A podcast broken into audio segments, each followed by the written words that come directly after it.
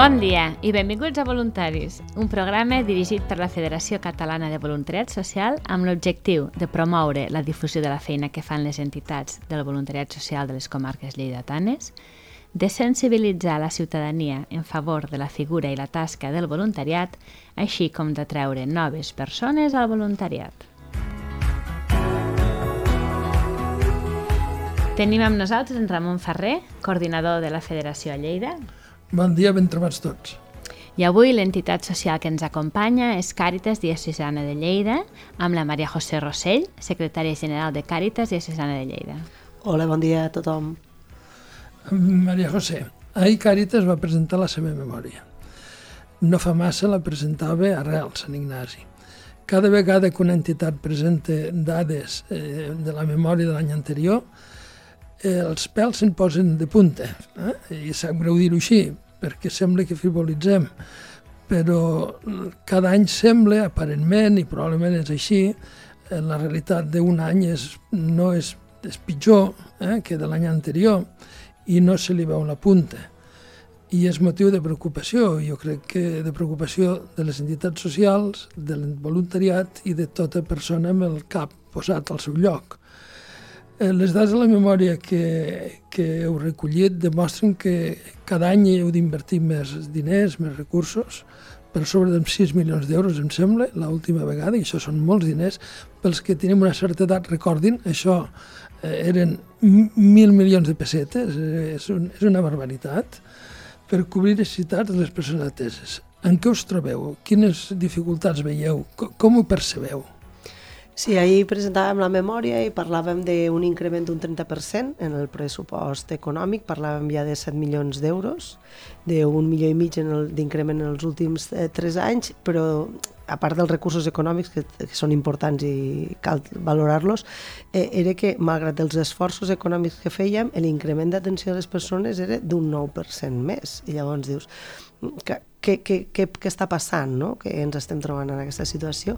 Les persones que ens venen, i avui ho acabàvem de comentar amb les persones que fan atenció social, ens traslladen una preocupació de dir la xarxa relacional i la xarxa de suport que després de la pandèmia hi va haver, aquesta ja no, no hi és, perquè no pot, i aquest és un, és un element important, és a dir, aquell recolzament que tenien dels familiars, amics, i ha anat desapareixent. Això implica que a nivell econòmic la xarxa del voltant no els pot ajudar i es troben, es troben en situació de dificultat.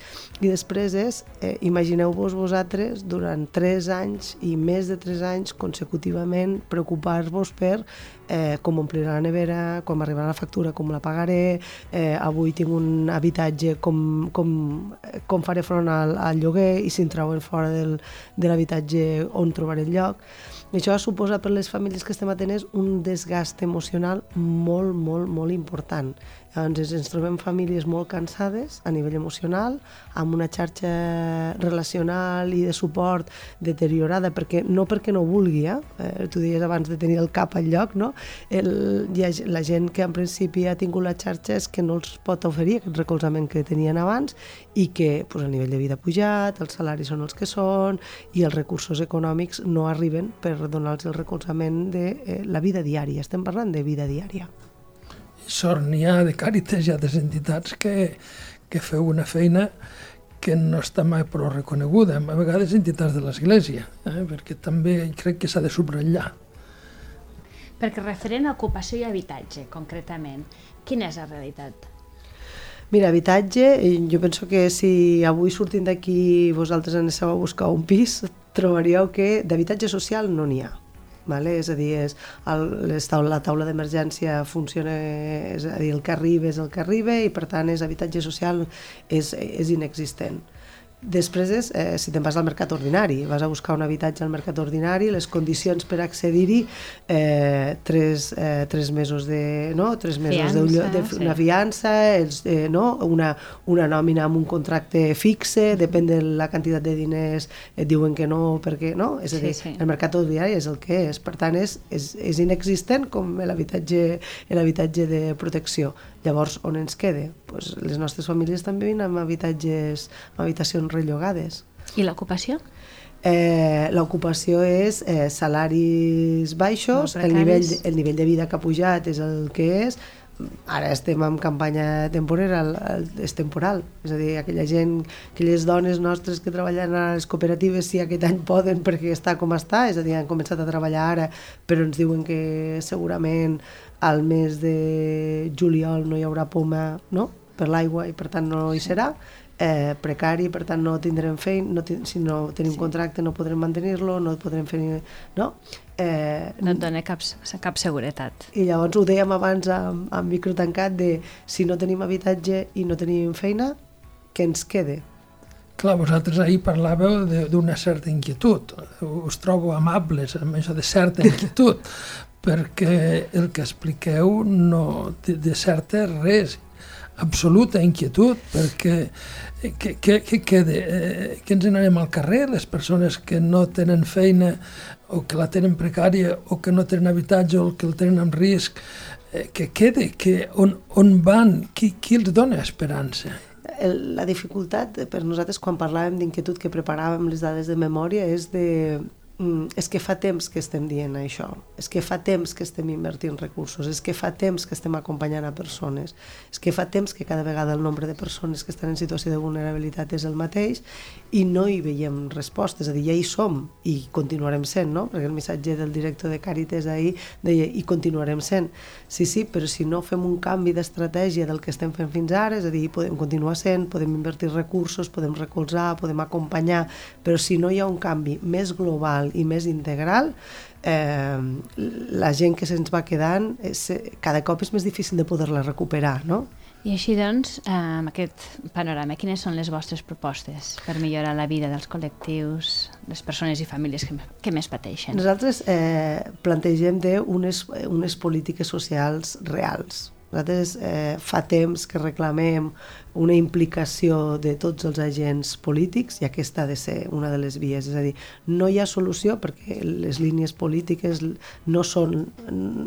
No són, són avui ens assentem, eh, potser ho proposarem, després hi ha un canvi, no? És, no hi ha unes, no hi ha, per part de les administracions públiques no hi ha una claretat concreta de cap a on hem d'anar també reclamo cap a casa, és a dir, les entitats del tercer sector i no, penso que també ens hem de, hem de ser coherents i hem de dir, vale, nosaltres hi posem aquesta part, l'administració hi posa aquesta, i hem de ser col·laboratius. I jo penso que si no arribem a ser col·laboratius, les administracions i les entitats del tercer sector, no ens en sortirem. Cada vegada hi haurà més, eh, més gent en situació de precarietat i cada vegada és més difícil. Polítiques actives d'ocupació, eh, reals polítiques d'habitatge social, que siguin de protecció, que els drets fonamentals bàsics quedin protegits i llavors després ja podem dir, vale, eh, Càritas fa això, Creu Roja fa això, eh, l'Ajuntament fa això, la Generalitat fa això.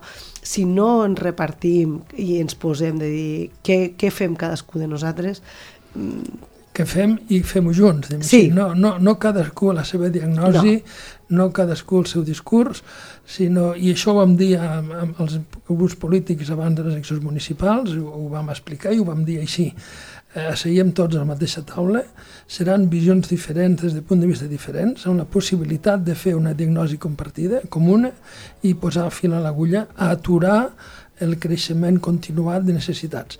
Perquè si no ho aturem, el creixement ens, ens menjarà i la situació social pot esdevenir eh, complicada eh, complicada, perquè les coses no s'aguanten indefinidament. I després, de vegades, direm, oh, hi ha un esclat social, hi ha malestar no, com no ha d'haver malestar amb una realitat com la que apunteu, com apunta Càritas, com apunta tothom, de dificultats creixents. Que, I el que tu plantejaves ara, és a dir, és, ha de ser en una taula de negociació en la qual al principi tothom aporta el seu diagnòstic, que, tu, que és el que plantejaves, és a dir, segurament haurem de cedir en alguns aspectes, però si, si som capaços de pensar en un bé comú, que el bé comú és la millora de les persones que estan en situació de vulnerabilitat, llavors és, és per això que treballem tots, no? Llavors, Clar, si no oblidem aquest objectiu, i la política és això. Al sí. fons, la política és tenir sí. cura del bé comú. Sí. Eh, no, no va de cadires, no va de, de no sé què. Bueno, no, va, no, no, és, és el que hauria de ser. Eh? Sí. Ja, ja sé que la realitat eh, supera la ficció, però és evident que l'interès públic el bé comú i els drets de tothom han de passar pel davant. Si no resolem aquest fet, és a dir, des dels drets i des del bé comú, no farem altra cosa que créixer desigualtats i, i de manera insuportable. Insuportable almenys pels cors delicats i per les persones amb seny. Eh, el que té l'ànima dura eh, potser li és igual, però és, és indubtable que Càritas i altres eh, heu de pegar un cop a la taula, hem de pegar tots un cop a la taula i dir arreglem-ho, parem-ho, perquè si no la situació social serà indescriptible. I hi ha un altre element que jo penso que també és important. Quan parlem de vulnerabilitat la veiem com a molt allunyada. No pensem que serem nosaltres, no?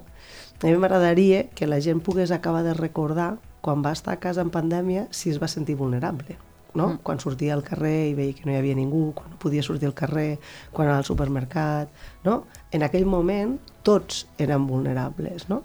Pues aquell sentiment que fa tres anys vam tenir tots, potser seria bo que el recuperéssim i ens en donéssim compte que hi ha gent que el viu cada dia, no? Que la vulnerabilitat no és una cosa que va de diners, va de salut, va de xarxa, va de pèrdues, no?